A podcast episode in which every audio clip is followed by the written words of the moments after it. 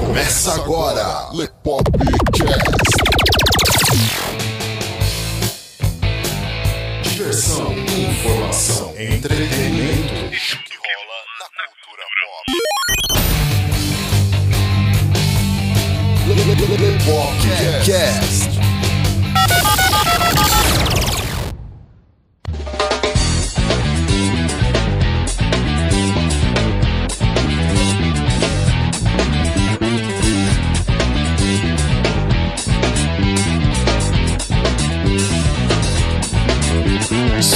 bem-vindos a mais um Lepopcast, galera. Aqui quem fala com vocês é o Léo Favareto. E o Carlos Barbagalo. Tudo sossegado, Carlão? Sussa na pulsa. Ah, maravilha de tranquilidade na vida, né?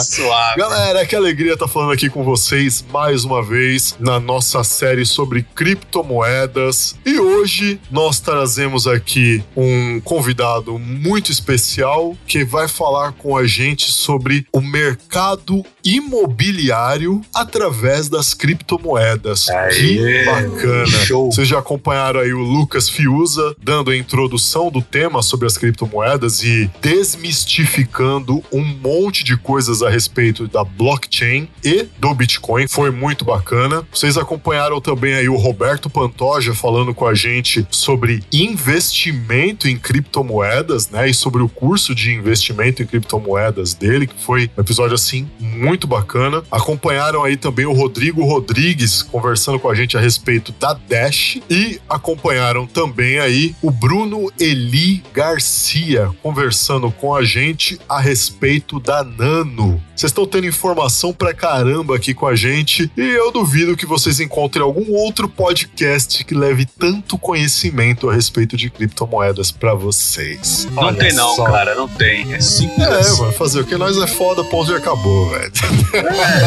então, galera, nós trazemos hoje aqui para falar a respeito do mercado imobiliário com criptomoedas, Danilo Henrique. Aê. Fala aí, Danilo. Olá, galera, tudo certo aí?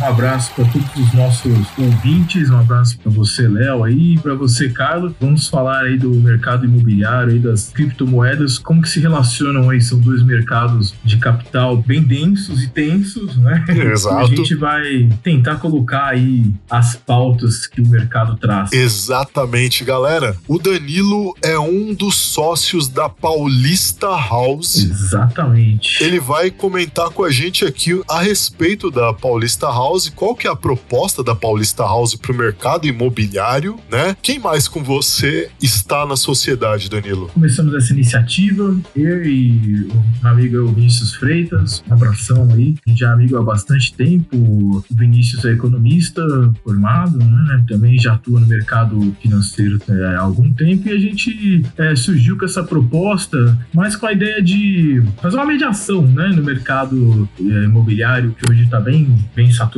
bem cheio de propostas, mas que não tem uma ideia de fazer uma intermediação com, com a blockchain, com as criptomoedas, com o Bitcoin, que é uma inovação tecnológica, é uma coisa nova, uma novidade que o mercado ainda não, não conseguiu fazer essa integração, não conseguiu fazer essa, essa junção né, do ativo digital, do ativo virtual, das criptomoedas, com os ativos físicos, que hoje é o que representa mesmo o mercado imobiliário, né, o ativo palpável, por assim dizer. E a gente veio para trazer essa integração, para trazer a integração do velho mundo com o novo mundo, para fazer o, o mercado andar nesse aspecto, né? Que é bom, né? Tem os caras, aqueles velhos lobos do, do mercado imobiliário, tem o pessoal jovem também, né? Os novos lobos do mercado É. de criptomoedas. É, a nossa proposta é começar uma interação inicial entre esses dois mundos pra gente tocar o barco, inovar, passar o bastão, né? Da geração antiga pra nova. Boa. Que bacana. Ou seja, galera, vocês vão hoje ter a oportunidade de entender como é possível comprar o seu imóvel usando criptomoedas. Exatamente. Depois da vinheta.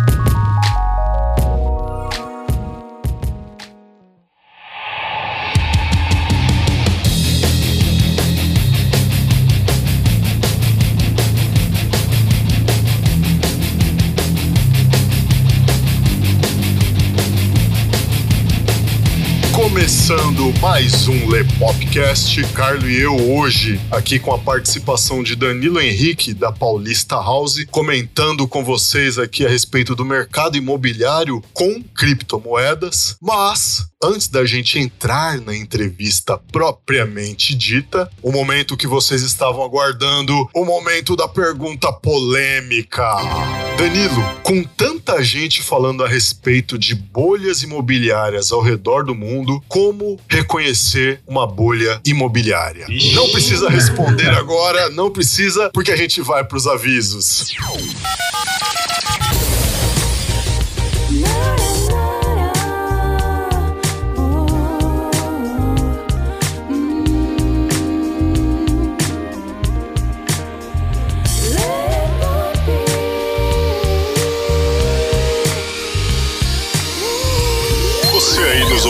Nesse momento, sinta-se à vontade. Este é o Lepopcast, podcast semanal do site Lepop. Vai ao ar todas as terças-feiras às 19 horas. Aqui é o lugar certo para quem gosta de conteúdo e bom humor, uma pitada de acidez, trazendo para você o melhor da cultura pop e variedades. O Lepopcast integra a galera do Esquadrão Podcasts e, dentre os diversos agregadores onde você nos encontra, nós recomendamos o Ouvindo Podcast. Links na descrição. Gosta do nosso conteúdo? Então avalie a gente tanto no iTunes como no seu agregador favorito e ajude a fazer com que mais gente conheça a gente. E não se esqueça de fazer o download dos nossos episódios para você poder ouvir onde, quando e quantas vezes quiser. Então, bora lá, vamos pro episódio de hoje. Bora lá, galera! Avisos dados, recados dados. Eu sei que vocês estão ansiosíssimos para saber a respeito da nossa pergunta polêmica, mas somente ao final do episódio, porque agora a gente finalmente entra no primeiro bloco e vamos destrinchar esse assunto aqui para vocês. Vocês vão entender a respeito de mercado imobiliário, vão entender melhor a respeito da Paulista House e vão entender melhor as propostas da Paulista House para o mercado. Bora lá, Danilo, como que funciona o mercado imobiliário atualmente, cara? Quais que são os prós e contras? É, hoje o mercado imobiliário, principalmente depois de 2008, né, que teve aquela bolha global, né, terrível manipulação que teve lá de algumas, alguns títulos por parte do Fed e tudo mais, né, que gerou aquele, aquela crise sem precedentes, né, na economia global, o mercado num todo ele deu uma retraída, isso globalmente, né. No Brasil, até que o mercado saiu um pouco melhor, não, não só por causa teve alguma facilitação de investimento, mas também porque o mercado brasileiro ele conseguiu não transformar crédito em bolha, né? Ele acabou sabendo usar bem o crédito dentro do mercado interno brasileiro até a página 2, né? Como toda expansão de Ê, crédito, Brasil. né? Ela sempre cobra o seu preço. Isso acabou deixando alguns imóveis muito caros no primeiro momento, porque se você tem aquela oferta maior de crédito, o cara que está vendendo o imóvel fala, bem, tem dinheiro na praça, eu vou aumentar aqui o valor, né? Se está tendo a procura, vou aumentar o valor aqui da, da minha oferta, vou ajustar a minha oferta à procura que eu tô tendo. E isso acabou fazendo o preço dos imóveis subir né, bastante. O pessoal, talvez aí mais antigo, vai, vai lembrar que era bem mais barato antigamente os imóveis. Em contrapartida, a facilitação de crédito também, ela acalentou o mercado um pouco mais, né, do que antigamente. Antigamente era uma coisa restrita, o pessoal procurava mais o aluguel do que a compra do imóvel. Hoje é comum o cara parar e pensar, eu vou comprar ou vou alugar, né? Qual a opção que eu vou fazer? Então também acabou tendo uma, uma vantagem nessa expansão de crédito, nessa questão da procura, do mercado, de acalentar um pouco o mercado imobiliário. Mas no final das contas, o que acabou acontecendo mesmo é, é que teve a expansão de crédito, quem comprou, comprou, quem não comprou agora vai ter que pegar um imóvel por um valor um pouco maior. Isso acabou equilibrando o mercado e fez ele retroagir com o que ele estava antes. Nós temos uma procura maior de aluguéis, nós temos uma procura é, bem razoável por imóveis que estão aí naquela faixa do flat, né? O flatzinho, o, o estúdio, aquele imóvel mais, é, vamos dizer assim, de entrada, né? Um, como se fosse igual, se a gente for comparar com um carro, né? Tem aquele carro carro de entrada, que é mais popular. O flat, o estúdio hoje ele consegue atender essa demanda, principalmente de casais jovens que ainda não têm filhos, ou do cara que é solteiro e mora sozinho. Ele consegue ter essa demanda legal dentro do flat, do estúdio, que é hoje o imóvel que a gente tem a, sempre a maior procura, ele tá sempre num bom valor e que acaba sendo o foco tanto dos corretores, das imobiliárias, como também do mercado, né? O pessoal está focando bastante nesse tipo de empreendimento. Isso é legal, ele é, é um tipo de imóvel é, bem adequado, ele se encontra num valor legal para o público,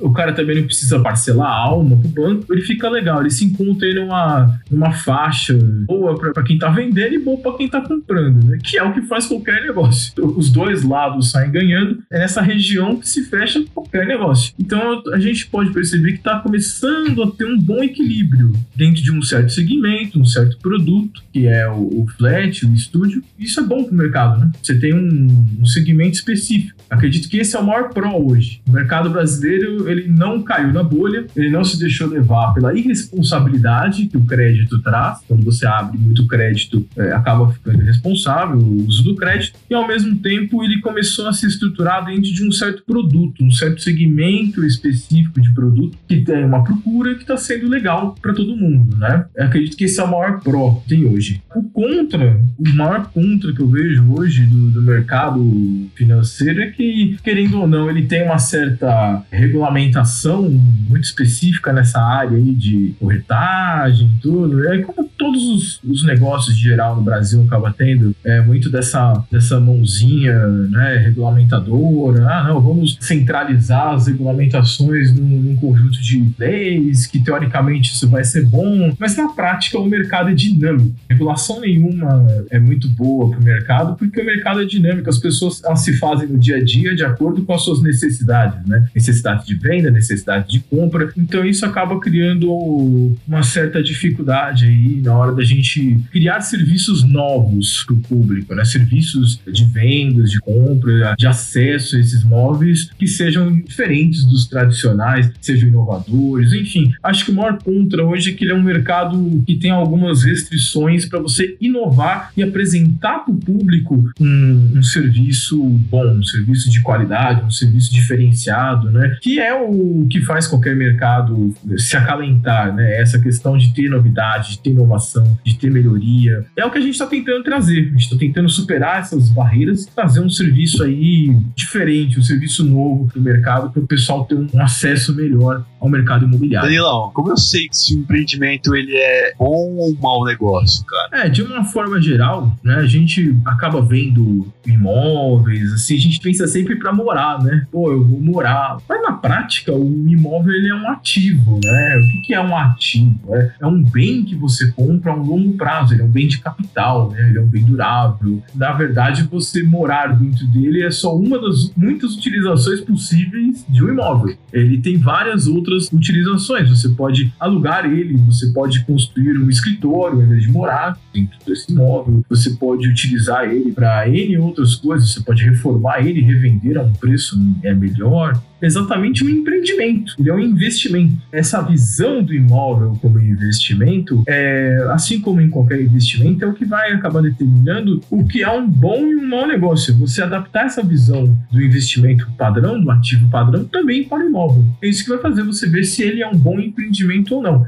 Se ele está numa região que tem uma boa procura, ou seja, se ele tem variáveis que podem a longo e médio prazo tornar ele mais valioso. Então você compra hoje um imóvel numa região que existe algum, alguma expectativa, por exemplo, de que é uma região que vai melhorar, que vai ter mais comércio, de que é uma região segura, uma região que vão colocar um metrô ali, ou, ou vão ampliar a, a forma de acesso àquele local. Se você tem algum tipo de informação a respeito disso, é um local bom para você comprar um imóvel, porque você está comprando ele a um preço X, como um investimento qualquer, igual quando você vai comprar um título de ação na bolsa, né? Você vai tentar ver a empresa que você está comprando o título. Se ela tem lucros, se ela tem futuro, se ela é rentável, se a longo e médio prazo ela vai, vai te dar um bom investimento. Não. Então você faz isso com o imóvel também. Você fala, pô, ele está localizado numa região legal, essa região tem futuro, né? É uma região que vai para frente, então ele provavelmente é um bom negócio para você investir, porque ele tende a, a ter uma melhoria desse valor com o tempo. Você não essas condições, quer dizer, essa região não é tão boa, o empreendimento não é tão bom assim. É claro que, como qualquer empreendimento, o investidor, o empreendedor, ele consegue, através de inovação, através do quanto ele é visionário, colocar naquele ativo, naquele imóvel, um valor agregado. Ele consegue dar uma melhoradinha, né? Pô, eu vejo um potencial nesse apartamento, nessa casa que eu posso arrumar aqui, fazer uma reforma ali, pintar e ficar um imóvel bom, ficar um imóvel melhor, tanto para eu morar quanto para eu vender. Então isso também depende muito dessa capacidade de inovação, dessa capacidade de visão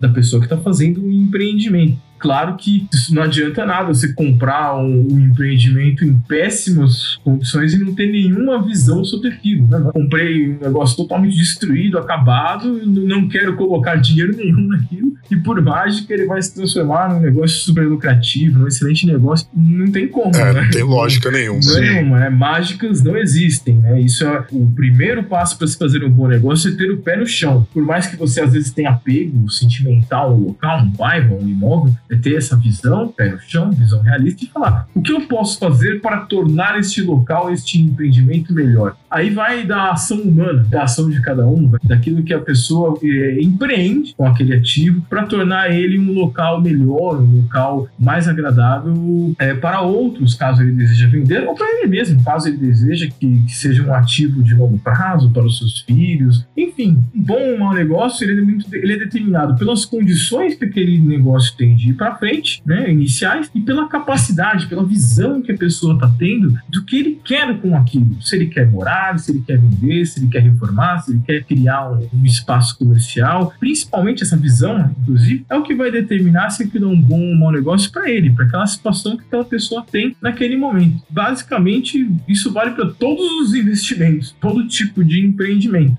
é olhar o imóvel como um investimento, não só como um lugar para você morar, lugar para você agregar valor, um capital, você, para sua família, para sempre. Para galera que quer investir, o mercado imobiliário é uma boa opção atualmente? Olha, o mercado imobiliário para investimento, ele é sempre uma boa opção, desde que você tenha, né, como eu tinha respondido na outra pergunta, saber aquilo que você quer. Todo investimento ele parte dessa premissa, né? O que você quer, o que o investidor quer, qual é o seu objetivo, né? O bom investimento é aquele que alcança o seu objetivo. Muita gente às vezes tem aquela ideia de que o investidor é um cara de fraco, cara oh, sentado atrás. Né? Isso, é, é, isso é, é, senso comum, né? Foi uma coisa que foi criado até pelos desenhos. Tudo. Na realidade, qualquer um pode ser investidor, qualquer pessoa pode ser investidor. Você vai aplicar um recurso seu na expectativa de que aquele recurso se torne maior, se torne mais consolidado, se torne mais amplo. É, muitas vezes o pessoal pensa que empresas e empreendimentos se pautam unicamente pelo lucro, mas na verdade muitos investimentos eles buscam solidez, se tornarem negócios consolidáveis, é, de boa confiança, porque isso também traz para a pessoa que está empreendendo um capital. Você tem um capital informativo, você tem um capital é, sólido, você tem uma empresa que é duradoura ou um ativo que é duradouro. E o mercado imobiliário, com certeza, ele sempre é uma das melhores, se não a melhor opção para quem procura justamente esse tipo de investimento, investimento em solidez, investimento em um capital, em um bem de capital durável, porque ele vai ficar lá. Você passa, vai passar para os seus filhos e para os netos, né? Você morre e ele continua lá. Quer uma coisa mais duradoura do que isso? Dura mais do que a nossa vida, né? É investir a longuíssimo prazo, não só a longo prazo.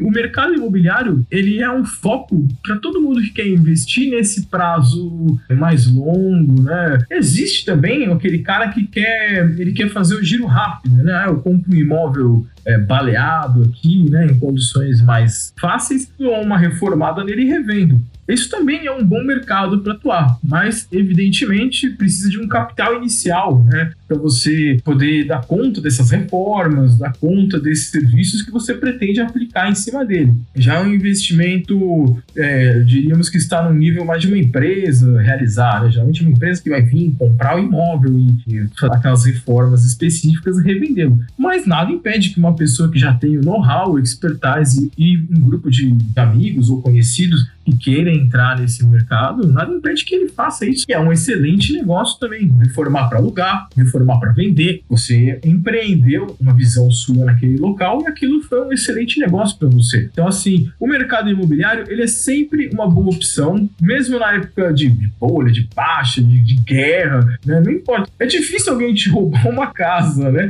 O cara vem, vai levar na, na carriola, né? Uma, a sua casa. É, não tem como. Não, não tem como, verdade. Mesmo que você morre num lugar é, complicado, com guerra, mas a pessoa não vai. Então, assim, ele tem esse impeditivo que acaba sendo um, uma coisa segura, uma coisa sólida. Então, ele sempre representa um bom investimento para quem quer esse, esse mercado sólido, a longo prazo, seguro, mais estável, que represente um patrimônio familiar, vai passar para seus filhos, para seus netos. Então, ele sempre é uma boa opção para isso. Né? Esse mercado sempre foi parte desse alvo. Ele é muito bom quando você usa ele para aquilo que ele serve. E o mercado imobiliário é sempre a melhor opção quando você quer investir em algo de solidez, de patrimônio familiar e afins. E para quem está procurando imóvel, o que, que é melhor hoje? O novo ou o usado? Dessa questão assim, cara, quando o aluguel passa a ser uma boa, sei lá, uma opção? Eu acredito que atualmente o melhor imóvel está sendo o usado. Porque o novo você vai comprar ele na planta, aí você vai pagar as chaves, aí tem toda aquela questão. Dependendo do que for, você consegue um financiamento mais barato. Em contrapartida, o usado você não vai pagar chaves, tudo, né? Aquela coisa inicial, mas em compensação você vai acabar pegando um financiamento maior dependendo da região. Né? Se você pegar um imóvel usado, mas numa região ruim, você também vai ter um outro problema. Você vai pegar um financiamento, vai pagar aquilo e depois de 30 anos o lugar está devastado, você acabou perdendo dinheiro. A não ser, claro, que você já tenha algo em mente de uma forma geral, hoje compensa mais o usado do que o novo. Mesmo com a questão das chaves e tudo mais, o usado hoje ele acaba sendo uma, opção melhor, que ainda que você tenha que pegar um financiamento maior ou tenha um dinheiro maior para pagar, essa diferença de chaves e TBI, blá blá blá blá blá essa dificuldade toda que tem, essa parte burocrática de você realizar a compra do imóvel inicial, acaba te deixando um pouco gasto. Muita gente procura um despachante, um cara que vai resolver esses trâmites. Isso vai ser um custo a mais, né? É mais essa questão de evitar a encheção de saco, de ser uma coisa mais rápida, de ser uma coisa mais simples. O usado acaba sendo uma boa opção, no geral, né? É claro que existem casos que você vai lá pôr uma oportunidade boa, imóvel na planta, financiamento baixo, excelente localização. Aí também não dá para competir, né? Você tem que ir lá e comprar, né? É uma oportunidade que está batendo na sua porta de um imóvel novo, é uma coisa boa porque ele já vem, vem na caixa, né? Vem embalado ali sob medida. É ótimo, é gostoso pra caramba comprar um imóvel novo, né? Se mudar para um lugar que é seu, você faz ele do seu jeito, com a sua cabeça. Mas em termos financeiros, o, o usado. Nessa questão do aluguel, é sempre bom você pensar novamente naquilo que tá na sua cabeça, tá na sua mente, né? Eu sou novo, sou solteiro, queria guardar dinheiro para fazer uma viagem ou para consolidar patrimônio. Se você está pensando nisso, vale muito mais a pena você alugar uma casa. Você aluga um imóvel, você vai ter um custo menor porque você é um só, você não tem filhos, você não tem ninguém junto com você ali. Então você vai lá, aluga um local por um valor bem em conta mora lá, passa um tempo lá, junta um dinheiro que te possibilita, inclusive, a, a um médio e longo prazo, comprar a casa própria. Então, assim, a partir do momento em que o custo da estrutura do imóvel, do financiamento é, e etc., ou seja, as variáveis econômicas que estão presentes no apartamento para você compor na casa, enfim, no imóvel, para você comprar esse bem, é, essas variáveis econômicas elas vão te custar a, a pouco, a um curto prazo, um dinheiro que você preferia poderia estar investindo em uma outra aquisição, em algo que talvez vai te trazer um retorno maior, que pode te trazer um, dois ou mais imóveis dentro daquelas opções que você tem, é melhor você ir para o aluguel, porque aí você consegue realmente guardar esse dinheiro, reduzir o seu custo. Uma vez estável, você pode comprar aí o apartamento que você quer, o seu carro, o seu negócio. Então é, vai depender muito desse perfil. Agora, se você tem uma família já consolidada, ou esse plano de montar uma família, acaba sendo bem melhor você comprar imóvel. Você vai pagar na prestação provavelmente a mesma coisa do que o aluguel de uma casa de, de médio porte para você conseguir abrigar a sua família bem. E no final das contas, o lugar vai ser seu nesse médio longo prazo. Então você está, na verdade, realizando um investimento e não um custo. Então, dentro desses perfis, você já tem um perfil mais familiar, você já tá aí, né, mais tiozão aí na casa dos, dos 30 pros 40, que nem eu tô. é, né? 30, 35, 40, é melhor você comprar um imóvel. Agora, se você tá novão, tudo, não gá, não torre a sua grana, né? Não jogue o seu dinheiro fora, né? Aluga uma casa, prepara a sua estrutura, seja previdente, tenha a cabeça no lugar, né? aquele momento do conselho de, de de pai, né? Tenha a cabeça no lugar, guarde esse dinheiro para você poder investir ele depois em imóveis, em, um carro, se alguma coisa der muito certo na sua vida, em um iate, né, numa mansão, enfim, mas você tem. O bom é você ter essa, esse dinheiro guardado, esse pé de meia, sua previdência privada mesmo, sua. Não, não dependa de ninguém, não ficar pensando na aposentadoria, né? Ah, vou me aposentar. Não, pense no amanhã por sua conta e risco. Eu acho que isso, isso anda faltando de uma certa forma no mercado em geral, essa questão da responsabilidade individual. Eu vou fazer as minhas finanças, né? Ser um self-made man. Eu, eu, me, eu me faço aqui, né? Vou, vou, me fazendo pelo meu trabalho e guardando esse dinheirinho com calma. Aí você pode, depois de um tempo, comprar o seu local. Mas, de uma forma geral, o aluguel ele acaba compensando nessa faixa do mais novo para um perfil familiar a compra e entre novo e usado, olhar primeiro o usado, se por acaso aparecer aquele novo ali, aquele na planta com cheirinho de novo, que é uma oportunidade imperdível, aí vai. Se não, continue olhando os usados. Ótimas dicas. Beleza, valeu pelo conselho aí, então. Lepopcast www.lepop.com.br So, so,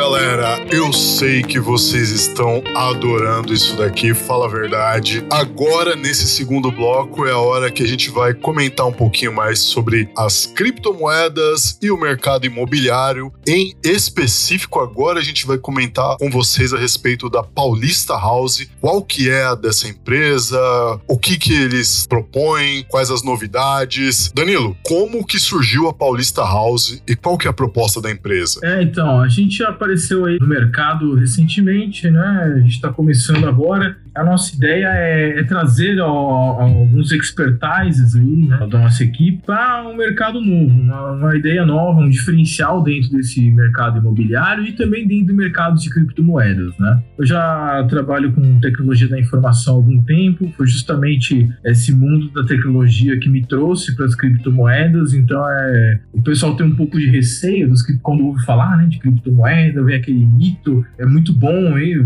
esse trabalho que vocês estão fazendo de divulgar com informação, com algo confiável, coisa sólida, informação confiável, o pessoal perder o medo. Se eu falar de dinheiro, o pessoal arregala o olho, né? Porque afinal é dinheiro. Mas as criptomoedas, elas são um título monetário comum. Como você tem títulos de empresas né, na bolsa de valores, você vai ter títulos de moedas circulando, é, registradas através de um protocolo criptografado. É, é só isso a criptomoeda. Não, não tem nada de mágico ou de surpreendente. Ela é um título financeiro, é um título monetário. Né? Quer dizer que você pode resgatar aquilo por algum valor. Ao contrário das moedas que a gente conhece, o, o valor desse resgate é dado pelo mercado mercado, ou seja, oferta e procura desse título. Ao contrário do dinheiro que a gente costuma conhecer, as flutuações cambiais, etc, etc. Então, fica um pouco desse mito, mas na realidade ele, ele é um título é, garantido por uma autoridade criptografada. Ao invés de você confiar nas pessoas de altíssima é, credibilidade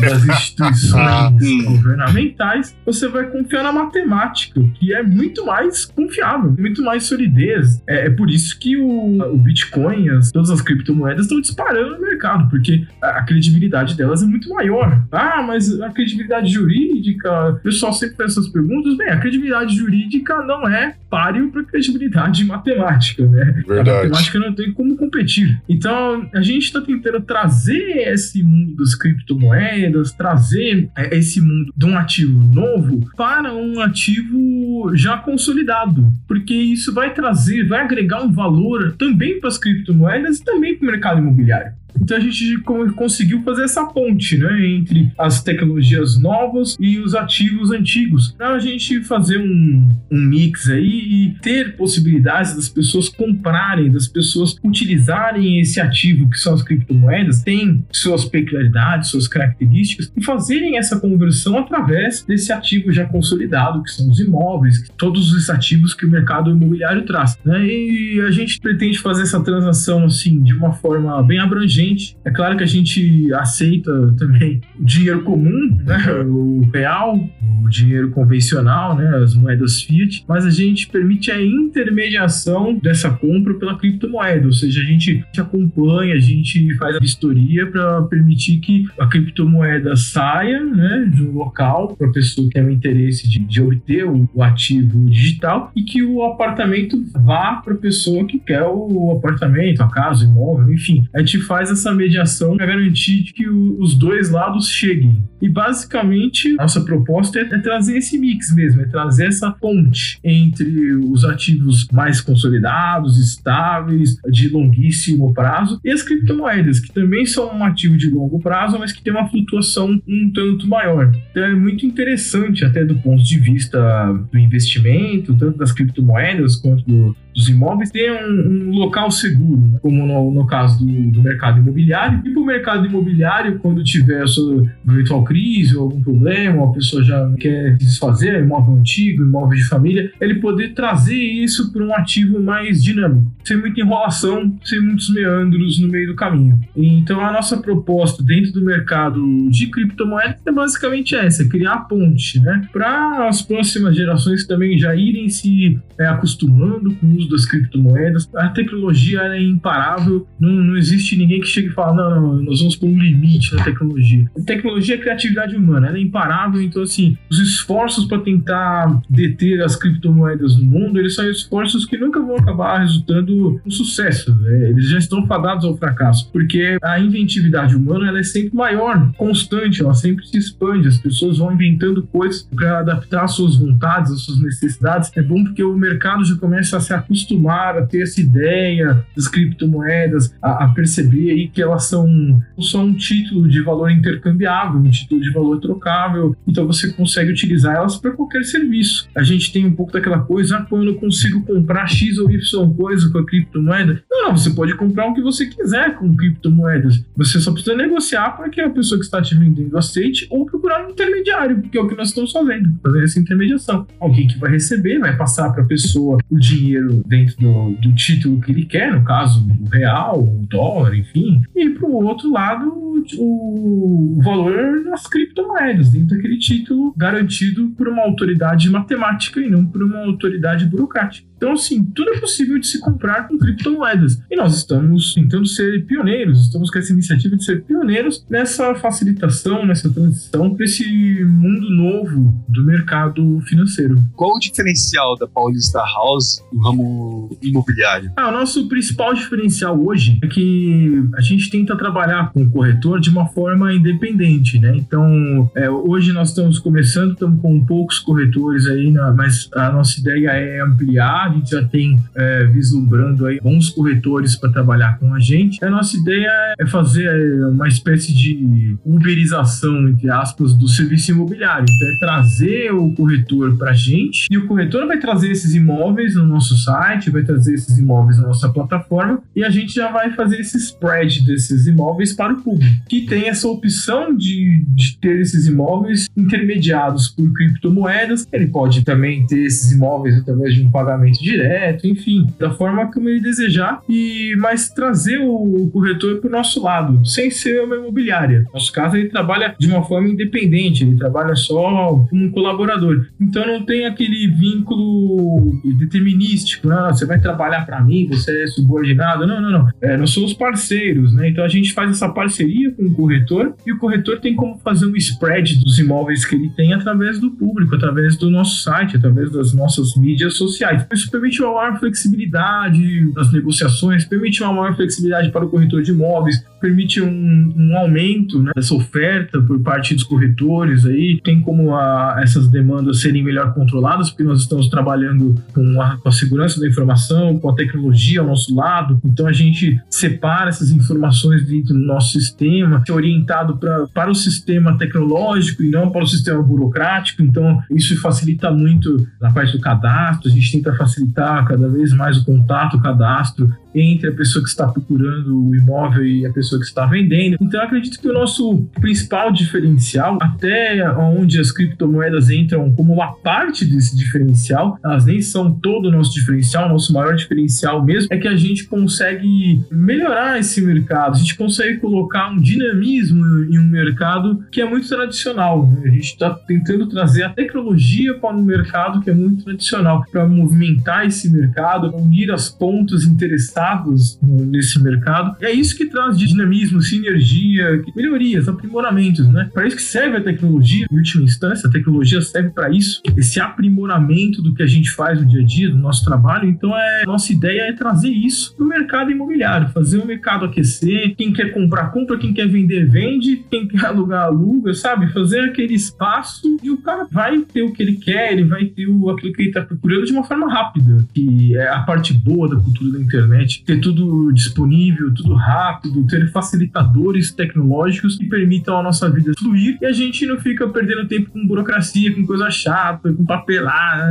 A gente vive a vida. Eu acho que esse é o nosso grande diferencial. A gente está querendo trazer aí essa tecnologia, estamos trazendo essa tecnologia, trazendo essa inovação para um mercado que hoje tem alguma é, resistência em relação a isso. Você acha que as, as criptomoedas elas estão sendo bem aceitas nesse mercado? É, resistência a gente sempre tem. Criptomoedas elas têm alguma resistência em todos os mercados porque é uma coisa nova. Então é natural as pessoas terem resistência. Ainda não existe uma compreensão muito grande. Existe muita informação falsa por parte de agentes negativos do mercado, pessoas que têm interesse em transformar essas informações falsas em medo, em instabilidade nas criptomoedas, geralmente a fim de querer comprar essas criptomoedas, tá? E nós já tivemos investidores grandes que fizeram isso aí, tiveram grandes agentes agentes de mercado que entraram como, como baleias aí no mercado, disseminando informações falsas, não para querer zoar o mercado, mas para querer comprar tudo. Né?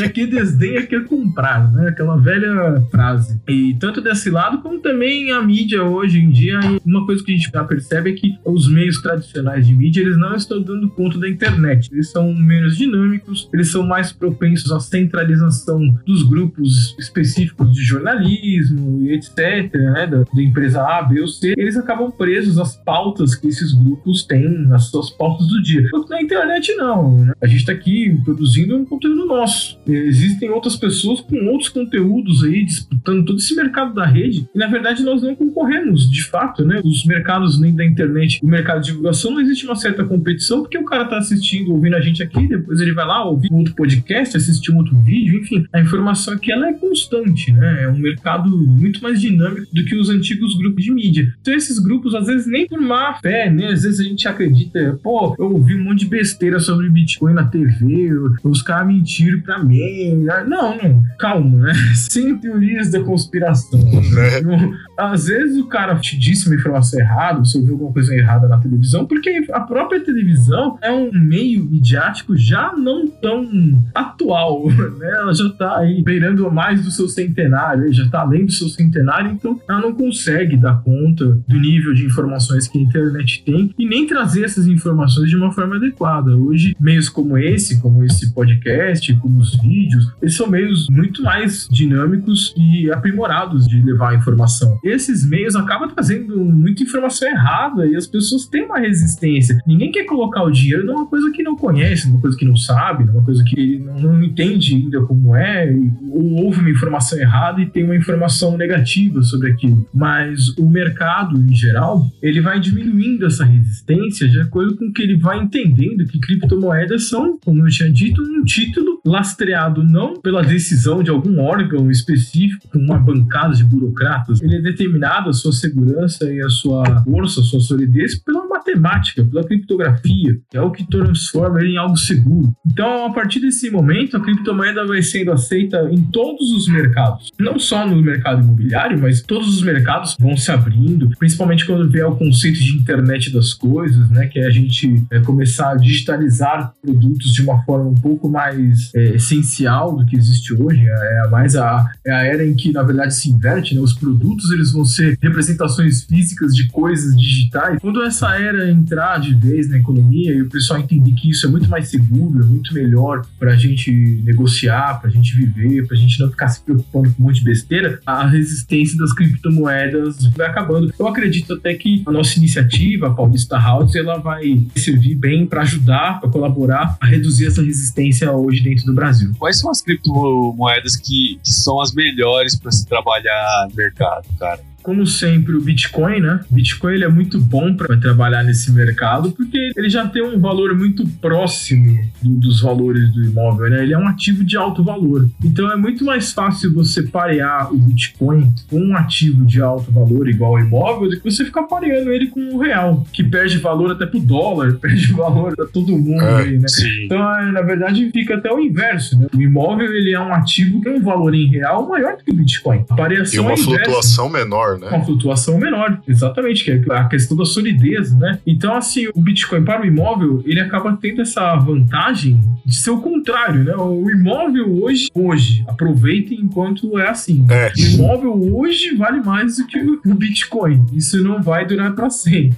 né? É é provável e bem provável que o Bitcoin suba aí e vai ficar no valor, pelo menos em real, provavelmente bem pareado com o ramo imobiliário. Hoje, o imóvel ele vale mais do que o Bitcoin. Então, é, é mais fácil você até fazer a sua conta mesmo. Ah, quantos Bitcoins você precisa para comprar casa? O cara consegue lidar bem com isso, né? Ele vai lá, ah, 12 Bitcoins que ele comprou quando valia mil reais, quando valia dois mil reais, ele vai lá e investe num ativo de muito mais valor, né? Um ativo de um valor muito superior, 300, 200 mil. E ele consegue consolidar esse ativo. Ele, esse ativo provavelmente vai ter esse valor por muito tempo. Mesmo com a inflação, mesmo com a queda do real, das moedas fiat, aquele ativo que é a casa, que é o valor imobiliário, ele vai se sustentar, ele vai se- acabar se reajustando de acordo com a inflação, de acordo com os problemas da, da economia, ele vai ter esse reajuste e o cara também não perdeu o dinheiro, né? Então, tanto o imóvel quanto o Bitcoin tem essas proximidades em termos de propriedades com ativo, acaba sendo muito mais vantajoso, muito mais propenso à pessoa que tem o Bitcoin fazer essa troca para o imóvel e para a pessoa que tem o imóvel fazer essa troca para o Bitcoin. Já são ativos que têm aí um valor bem próximo, não só valores, né, mas é, propriedades próximas. Então ele vai atrair um, um grupo de investidores que já estão aí mais ou menos no mesmo perfil, que vão fazer essa troca sem muita dificuldade. Ele vai, o cara que hoje investe em imóveis vai ter uma facilidade para compreender bem o mercado de criptomoedas e o cara que investe hoje em criptomoedas vai ter muita facilidade para entender bem o mercado de imóveis. Já é uma coisa que, que casa, né? Tanto que fora do Brasil já se vendem imóveis em Bitcoin, criptomoedas na Europa, nos Estados Unidos. Não chega a ser comum ainda, porque as criptomoedas ainda têm muito a navegar, muito espaço a conquistar, mas já é uma coisa, já é uma realidade lá fora. E nós estamos trazendo essa realidade aqui para o Brasil. Isso aqui é espetacular, cara. Eu acho essas propostas maravilhosas. Só que assim, né? Tipo, nem tudo é perfeito. Sempre tem alguém ali com o que eu chamo de mão erótica, né? Que é onde encosta, quer dar aquela fudidinha. Então, pelo uso de criptomoedas, assim, no caso, Danilo, tem algum órgão, ou público, ou privado, que tenta te prejudicar enquanto empresa ou me prejudicar enquanto comprador? Se sim, como? O nome de órgão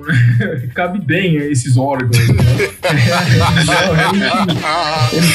Né, fazer o trabalho de um órgão. né? É, enfim, tem, tem alguns órgãos sim, é, algumas dentro do mundo privado, né? Tudo que for concernente às criptomoedas vai ter alguma resistência do, do sistema bancário. Isso é evidente. Eles são competidores das criptomoedas. Dentro de um aspecto comercial é até compreensível que eles tenham algumas restrições. Apesar de que eu também não entendo por que, que eles não, não entram de cara nisso, porque é, para eles seria muito melhor. Né? né? Muito mais Muito lucrativo. melhor, né? mais segurança também. O cara tem que ficar se preocupando com um vagabundo tentando quebrar o caixa ban- bancário e tudo mais. Seria melhor para eles o uso das criptomoedas, seria uma coisa interessante. Mas os bancos têm uma resistência, até porque eles têm um bom privilégio do Estado, né? Tem os bancos centrais, os bancos centrais sempre dão essas regalias nos bancos, então é, talvez isso pese na decisão, talvez não, né? Com certeza isso pesa Né? na decisão dele de não investir. né? Se, se você tem uma coisa tão boa assim e você não quer investir, algum bom motivo tem que ter, né? Tem que ter alguém te segurando para isso com uma proposta mais interessante. E como, querendo ou não, os bancos centrais fazem aquela reservinha de mercado para os bancos, isso aí todo mundo sabe, é compreensível que eles não optem pelas criptomoedas, não caiam de cabeça nesse, nesse mundo. Do lado dos órgãos públicos, é, é evidente, né? Os órgãos públicos, de uma certa forma, eles têm essa preocupação, o quanto que eles estão recebendo, né? De impostos, do contribuinte, que. Gente pode chamar assim, contribuinte, mas eles têm essa preocupação de saber quanto que tá indo pro bolso deles, né? De pegar aí o, o dinheiro da galera. E nessa preocupação que eles têm, eles querem fiscalizar, eles querem saber aí do quanto que vai para cada um, né? Como as criptomoedas, algumas são de fato irrastreáveis, utilizam protocolos de criptografia que já as tornam irrastreáveis pela sua própria natureza matemática. O Bitcoin não é irrastreável, muita gente pensa que é, mas não é. A blockchain é pública, qualquer pessoa acessa e consegue é, mapear as transações, mas elas são anônimas. Na prática, você tem a transação, mas não sabe o D para. E, e isso preocupa as instituições fiscais do governo de uma certa forma. Eles têm medo de lavagem de dinheiro e blá blá blá blá blá. Aí vem o problema que é, é, tange mais o nosso governo, que como existe toda uma estrutura burocrática e tributária voltada para fazer com que o, o serviço privado sirva para o governo, né, de fiscal, a gente trabalha de graça, né? Você tem que ter aquela questão do compliance, a questão de você investigar de onde que veio a origem do dinheiro do seu cliente, sendo que nós pagamos os impostos teoricamente para o Estado para que ele faça isso, para que ele seja o responsável ou legal para isso. Então você paga o Estado e o Estado ainda vem cobrar para que você faça o trabalho de graça para ele. né? E não tem como dizer que isso não atrapalha. É evidente que isso atrapalha, atrapalha muito. Fica uma, uma coisa gastante que você fica colocando burocracias e empecilhos para o seu cliente. Isso em todo, todo o ramo de atividade de criptomoedas. Isso empurra as criptomoedas para um mercado marginalizado, que é ruim para o Estado. É justamente essa marginalização que vai fazer com que as pessoas soneguem impostos através de criptomoedas. É a marginalização do, do, do sistema que vai fazer com que as pessoas utilizem ele para fuga de capital, para esconder o dinheiro do Estado. Ou seja, o Estado perde de qualquer jeito. É uma situação em que ele vai perder de qualquer jeito. E vez dele compreender essa situação, em vez desses órgãos regulamentadores compreenderem essa situação, serem abertos à compreensão dessa situação, pelo menos todos os debates que eu vi, TV Câmara e tal, sobre o Bitcoin, sobre uma possível regulamentação do Bitcoin, são coisas assim medonhas, carecem até de informação técnica de como que funciona uma criptomoeda, de qual que é o mecanismo técnico que existe. E por esse rol de ignorância acaba prejudicando muito a gente. Não prejudica pouco não, tanto que a ideia ideia original da Paulista House era ser uma coisa muito maior e a gente acaba tendo que se limitar para atender, para se sujeitar a essas regulamentações que são um, um órgão na vida de, todo de todos nós. Né?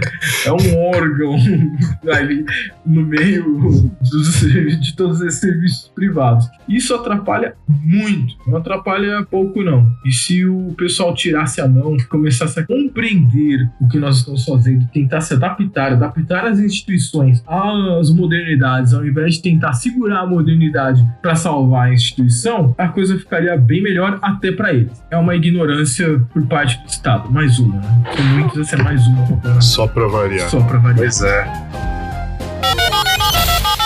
www.lepop.com.br Lepopcast.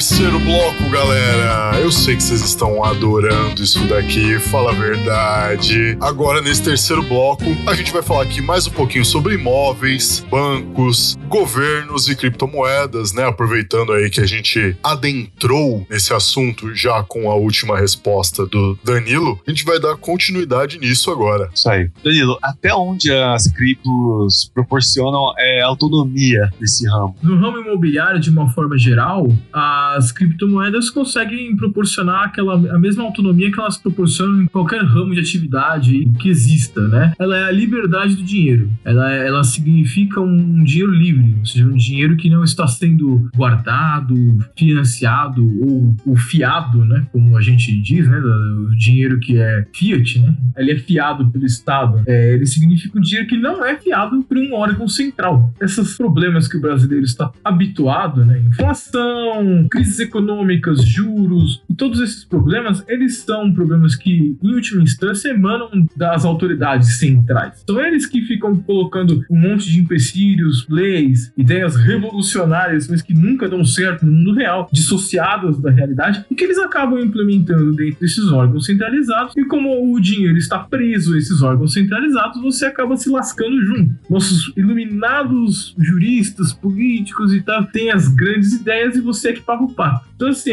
as criptomoedas elas representam a autonomia de você não pagar o pato. Você fala, não, eu não quero pagar o pato pela sua idiotice, eu quero seguir eu, eu quero pagar o pato pelas minhas idiotices, né? né? Pelas meus, pagar pelos meus erros e ganhar com os meus acertos. Ou seja, lucros e prejuízos privados. Os governos são muito bons em socializar prejuízos e privatizar lucros. né? Exato. Eles, eles são bons em fazer isso, né? E isso é ruim, isso é ruim para todo mundo. Então a criptomoeda ela representa uma alternativa isso, ela representa uma possibilidade de você ter um dinheiro lastreado pela matemática, pela tecnologia. Então você não está confiando o seu dinheiro a uma instituição central, você não está confiando o seu dinheiro a um banco que vai te cobrar juros para você pegar o seu próprio dinheiro de volta. Nada disso existe nas criptomoedas. Você está com o seu dinheiro na sua carteira. Você vai ter uma, uma carteira sua, que na verdade é uma chave criptográfica, né? ou seja, um- é uma chave de segurança, e aquela chave armazena um valor seu, um valor financeiro seu. Depende só de você. Isso representa autonomia para todo mundo, para todos os negócios, para todos os setores. Eu penso, pelo menos, que as criptomoedas são a melhor e mais poderosa fonte de autonomia financeira que surgiu aí em séculos, porque ela te permite ter o controle real, garantido pela tecnologia, pela matemática, pela física, ou seja, por elementos naturais, garantindo que você não vai perder o dinheiro durante o dia. É, quem é mais velho com certeza passou por isso, né? Inflação na época do Sarney, nos anos 80, aquela maluquice toda. Era foda. É, Venezuela hoje, o que está acontecendo lá, né? Inclusive, os venezuelanos, eles consomem muitas criptomoedas, eles usam no dia a dia, porque o dinheiro deles não vale mais nada. Então, é para ver até a força que tem. Nos anos 80, se nós tivéssemos criptomoedas, com certeza o Brasil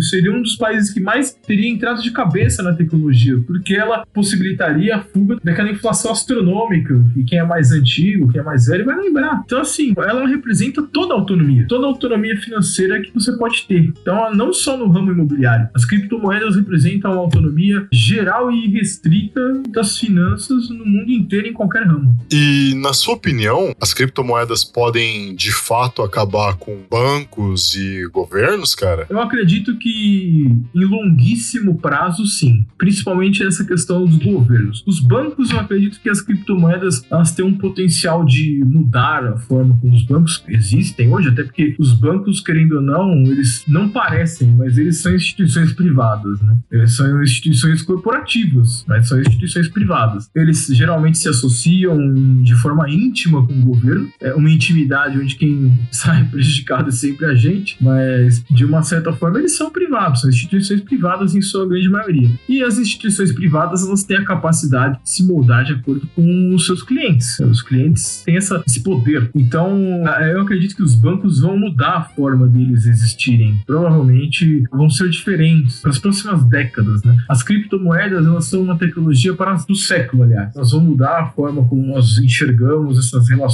comerciais entre empresas e tudo mais. Então, provavelmente, eu não acredito que os bancos vão desaparecer, mas eles vão mudar. Eles vão se transformar em algum outro tipo de serviço que aí só é, a oferta e a demanda, só o mercado do futuro é que vai dizer exatamente como que, que vai ser esse caminho. Agora, como os governos eles são mais inflexíveis, eles vão começar a querer bater de frente com as criptomoedas. Eles já estão querendo bater de frente. Essa é uma atitude que os governos só têm a perder e a gente só tem a ganhar. É aquela velha história, o governo que sabe, né? ah, vamos bater de frente com a cripto. Hum, tá, você que sabe, né? Você quer bater de frente com a realidade, com a matemática, faça isso. Se eles vão acabar ou não, eu não sei. Mas a, as criptomoedas, elas representam o maior empreendimento em que se utilizou o blockchain. E o blockchain, ele é uma estrutura de validação de informações que permitiria a substituição total de um governo, de toda a parte de governança. Inclusive, existe uma iniciativa chamada BitNation, não sei se vocês já ouviram falar. Já. Sim, sim, eu, eu sigo a Susan Ai, caramba, nunca consigo pronunciar o nome dela de forma correta, cara. a, a criadora do Beat Nation lá. A Susan. É, su é a Susan. A Susan.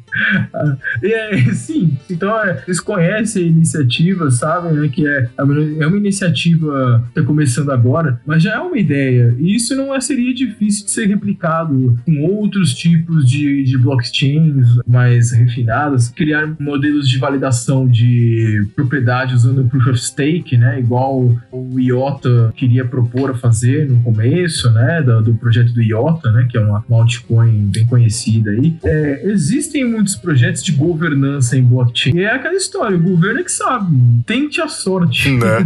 né? Eu acredito que de alguma forma essas iniciativas vão empurrar o governo, vão obrigar o governo a ter que se adaptar também. Mas ele, por ser uma instituição que detém o poder, ele se acredita, ele se acha, ele se vê como uma instituição que não precisa se moldar moldar as vontades dos seus, entre muitas aspas, clientes, né? Ou como ele chama de contribuintes, porque ele simplesmente vai e toma dinheiro dos contribuintes via força, né? Através dos impostos. Mas eu acredito que isso pode mudar, acredito que essa visão pode mudar até sendo empurrada mesmo pelo poder que essa tecnologia tem de provocar essa mudança, de representar um sistema paralelo em relação à governança e muito mais eficiente, que não depende de urna, não depende de político, não depende de nada nada. Depende de um grupo de pessoas ir lá querer fazer e acabou. Ele representa uma estrutura muito mais poderosa em termos jurídicos, em termos de decisão. A blockchain serve para validar contratos, para validar propriedade privada.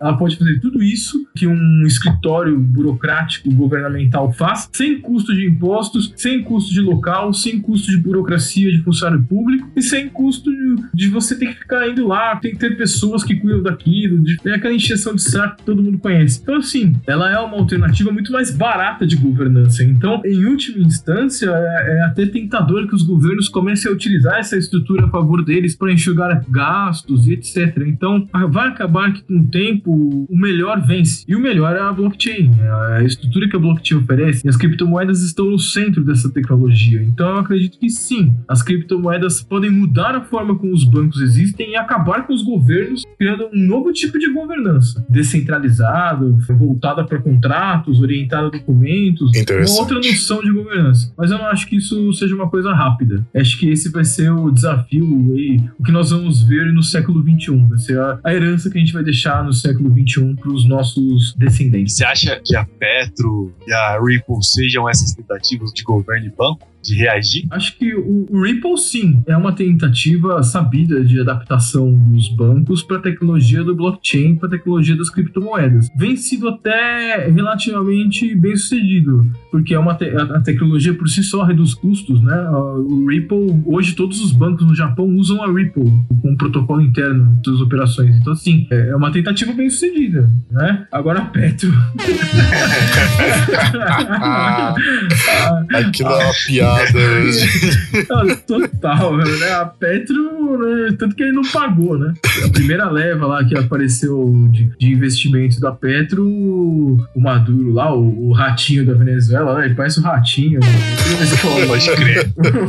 o ratinho venezuelano não pagou os dividendos, então ele já deu calote, já, já foi. Já, não dá para você ter um, um protocolo naturalmente descentralizado, que a blockchain ela faz parte da natureza da blockchain, a descentralização, centralizado. E é nesse aspecto que também peca a Ripple mesmo sendo uma iniciativa eficiente para os bancos, no caso do Ripple, e uma tentativa muito sem vergonha no caso da Pet, e o cara criou uma scan na cara dura, assim, uma moeda, uma moeda fake na cara dura. Mesmo com isso, só pela eficiência tecnológica acaba valendo para as pessoas que criaram essas iniciativas, para os serviços que elas atendem. Tamanha eficiência que existe no blockchain. Mas é comprovado que moedas centralizadas não dão certo. Inclusive, é, não sei se alguém já comentou, já tinha comentado a história do Bitcoin Bitcoin. Houveram tentativas anteriores ao Bitcoin de se criar criptomoedas, né, como o BitGold, né, do, que os caras tentaram criar lá na época dos criptoanarquistas, das discussões sobre isso na internet, e todas elas falharam pelo mesmo motivo, centralização. Então não existe possibilidade de se criar uma criptomoeda centralizada, nem uma blockchain centralizada. Ela parte justamente do princípio oposto. Quando alguém ouvir falar de uma criptomoeda centralizada em algum órgão A, B ou C, pode saber que é furado, é fake, é, é fake news. Naquela época que os japoneses estão investindo, ela subiu pra cacete. Um monte de gente comprou, blá, blá, blá, subiu. Aí o negócio caiu com tudo porque o protocolo estava estável nos bancos. Os bancos falaram muito obrigado por vocês que pagaram esse investimento pra gente. Né? Nós agradecemos muito e aquele abraço. Né?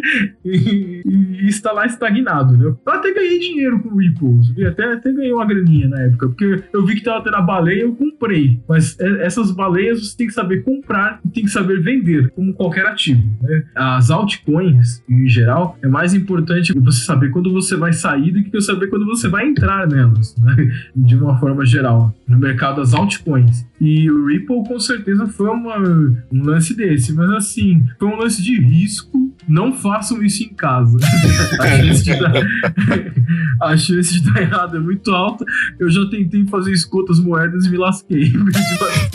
então, não façam isso em casa. E por falar nessa questão polêmica de ganhar dinheiro, perder dinheiro, scan e tudo mais, está na hora, galera, da resposta da pergunta polêmica. E a pergunta polêmica, de maneira resumida, que foi: como reconhecer uma bolha imobiliária? Basicamente, bolha imobiliária é você começou a ter uma, uma alta especulação de imóveis, né? Muita gente falando, não, compra que esse imóvel é ótimo, e você começa a ver muita gente comprando aquele desespero, aquele frenesi. Cuidado, cuidado, porque pode ser uma bolha, é muito provável que seja. Toda bolha, em qualquer mercado, ela é fomentada por um frenesi, aquela coisa frenética que não tem sentido, que todo mundo começa, não, não, tem que comprar, tem que comprar, tem que comprar. Toda bolha é um mercado que está sendo fomentado não pela razão, não por uma busca real de mercado, mas por uma agitação coletiva. E os imóveis, eles frequentemente caem nessa agitação, nesse frenesi. Primeiro porque os bancos, eles detêm um poder de capital enorme, então eles conseguem fazer propaganda, eles conseguem abaixar juros de financiamentos e fazer com que você entre nessa bolha imobiliária, criar essa especulação coletiva, porque pro banco é um excelente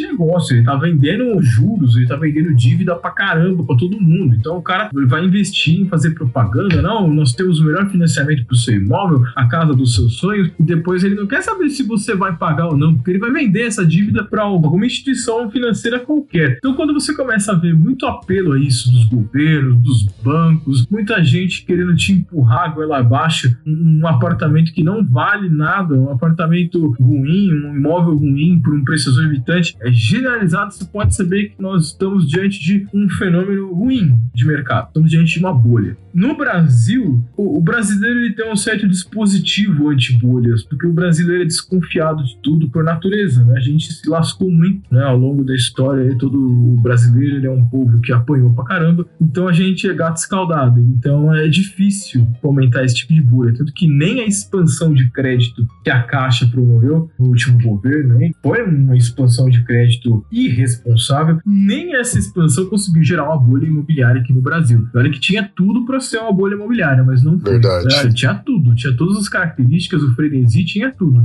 Apesar do governo vender a imagem de que foi ele que controlou, ele não fez nada, ele só tentou ajudar com que essa bolha se tornasse real. Abaixou juros, colocou o crédito de forma irresponsável no mercado, tudo que estava ao alcance do governo para fazer a bolha acontecer, fez. Mas a população é escaldada com essas coisas, né? A gente já apanhou o suficiente ficar esperto. Então, quando começa a chegar aquela hora que você fala, ah, eu não vou pagar tudo isso no imóvel que não vale, eu quero um imóvel que vale o meu, o meu trabalho, né? E a gente quer dar o valor para isso. Então, o brasileiro soube negociar nesse aspecto melhor do que o americano médio, porque o americano médio caiu na bolha Verdade. Né? Lascou ele e o mundo inteiro. O brasileiro, ele conseguiu se segurar, né? Ele falou, calma aí, quando ajuda é grande, o, O santo desconfia. Exatamente. O banco me deu tanto crédito, sendo tão amigo, sendo tão generoso. Calma aí. Algo tem. O instinto superior do brasileiro, né?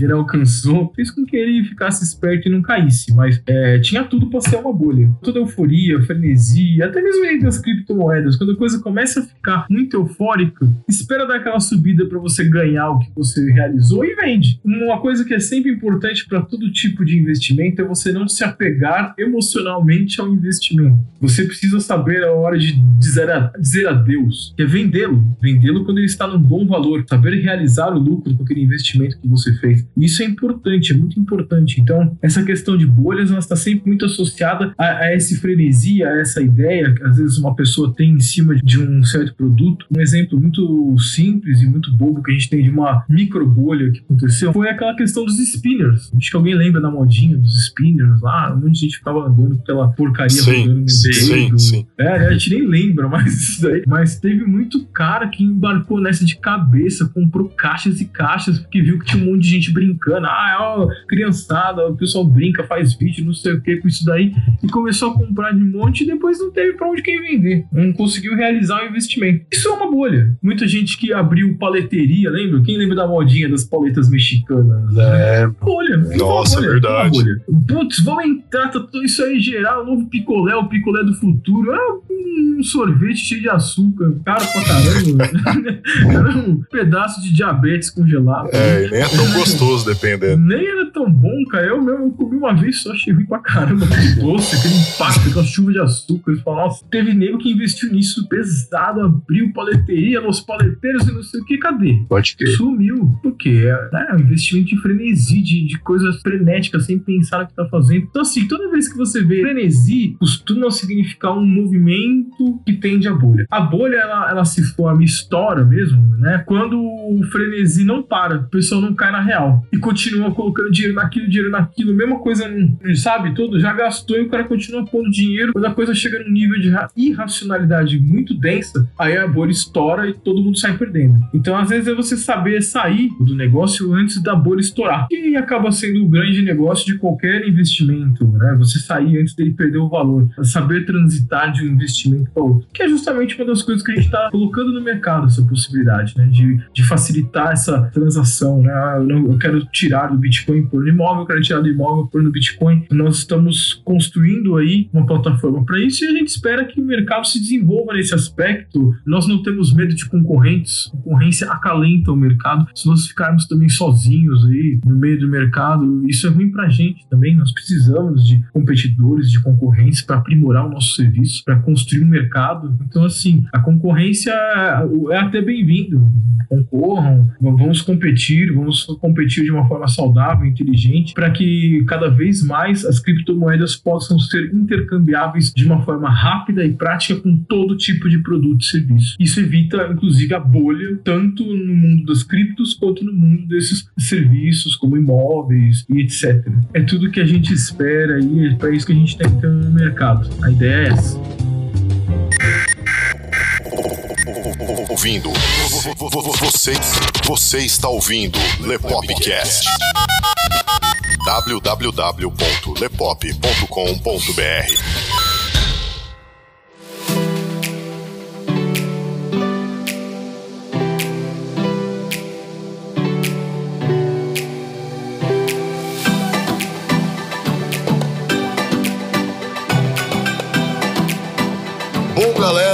Esse foi o episódio de hoje. A gente falando aqui com o Danilo Henrique da Paulista House, comentando com vocês, explicando para vocês sobre o mercado imobiliário, né, a possibilidade que está surgindo aí aqui no Brasil de vocês comprarem, negociarem imóveis através das criptomoedas. Olha que sensacional que é isso. 10 de 10, né? 10 de 10, mano. 10 de 10 foi uma entrevista que espetacular. Eu espero que vocês que ouviram esse episódio até aqui tenham gostado, porque a gente aqui foi mind-blowing, né, cara? Foi muito bom, né? Danilo, eu não tenho nem como agradecer. A entrevista foi espetacular, cara. Eu que agradeço a oportunidade aí do, do Lepopcast, agradeço aí, né, o Carlos, agradeço pra caramba. É um espaço aberto, né? A gente tem como falar, como mostrar essa informação pro público, é bom. Vocês estão aí fazendo um trabalho excelente de divulgação de informação. Oh, obrigado. Meus parabéns mesmo pra vocês, sabe? Obrigado. Pra caramba, vocês estão fazendo um trabalho top. Obrigado. Trabalho bom pra caramba. Vocês conseguem fazer um trabalho que é legal, é lúdico, é divertido e ao mesmo tempo vocês também passam informações relevantes. Vocês estão passando informação aí de uma coisa nova, uma, coisa, uma tecnologia que veio para ficar. Eu, eu tenho certeza que ela vai definir os traços do nosso século, da nossa época. E vocês estão entrando aí com informação sobre isso. Ou seja, vocês estão passando aí as trilhas do futuro pra galera. Isso é ótimo, cara. É, é pra isso que a gente paga a internet. e é isso. Eu agradeço muito aí. Um abração pra galera aí, pro público. Visitem lá o nosso site. Vocês vão encontrar as melhores ofertas de imóveis aí na região de São Paulo. É www.paulistahouse.com e é isso aí.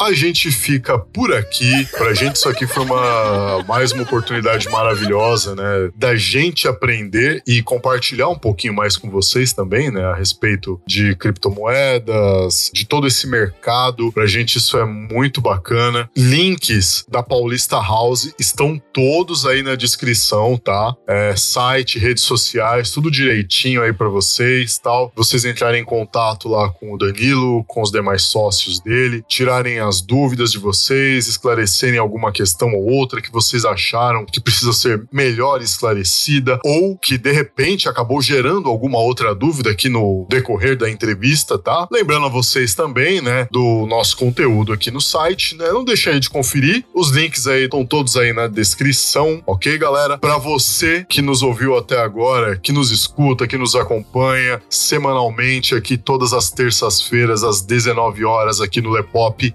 muito obrigado. Muito obrigado mesmo de coração. É uma alegria imensa poder gerar esse conteúdo para vocês, poder compartilhar com vocês conhecimento. Ora, às vezes a gente tá aqui na zoeira, o Carlos e eu pro lado do entretenimento, e algumas vezes a gente tem o prazer de trazer aqui convidados do mais alto gabarito, garbosos aqui, como o Danilo Henrique e tantos outros que já passaram aqui com a gente, né? Sempre com muita alegria que a gente recebe o pessoal aqui nas nababescas e pitorescas acomodações do Lepopcast. pra gente é sempre um prazer. Avalie a gente aí no seu agregador de podcast favorito. Isso ajuda muito a impulsionar esse podcast na Podosfera, fazer com que mais gente nos conheça. Traga mais gente para conhecer a gente, divulgue esse podcast, baixe esse episódio, baixe os demais episódios, mostre para os seus amigos, mostre para as pessoas que você sabe que vão gostar desse nosso conteúdo ou que você sabe que o nosso conteúdo vai agregar algo de bom a essas pessoas. Lembrando que os links aí da galera do Esquadrão Podcasts, do Ouvindo Podcast, também estão aí na descrição, galera, ok? A gente encerra esse Lepopcast por aqui. A gente se vê novamente na semana que vem, terça-feira, 7 horas da noite. Quem falou com vocês aqui foi o Léo Favareto. E o Carlos Barbagalo. E nós contamos com a participação mais do que especial aqui do Danilo Henrique, da Paulista House. É, agradeço mais uma vez a participação e um abraço para todo mundo. É isso aí, pessoal. Até semana que vem. Falou! Até.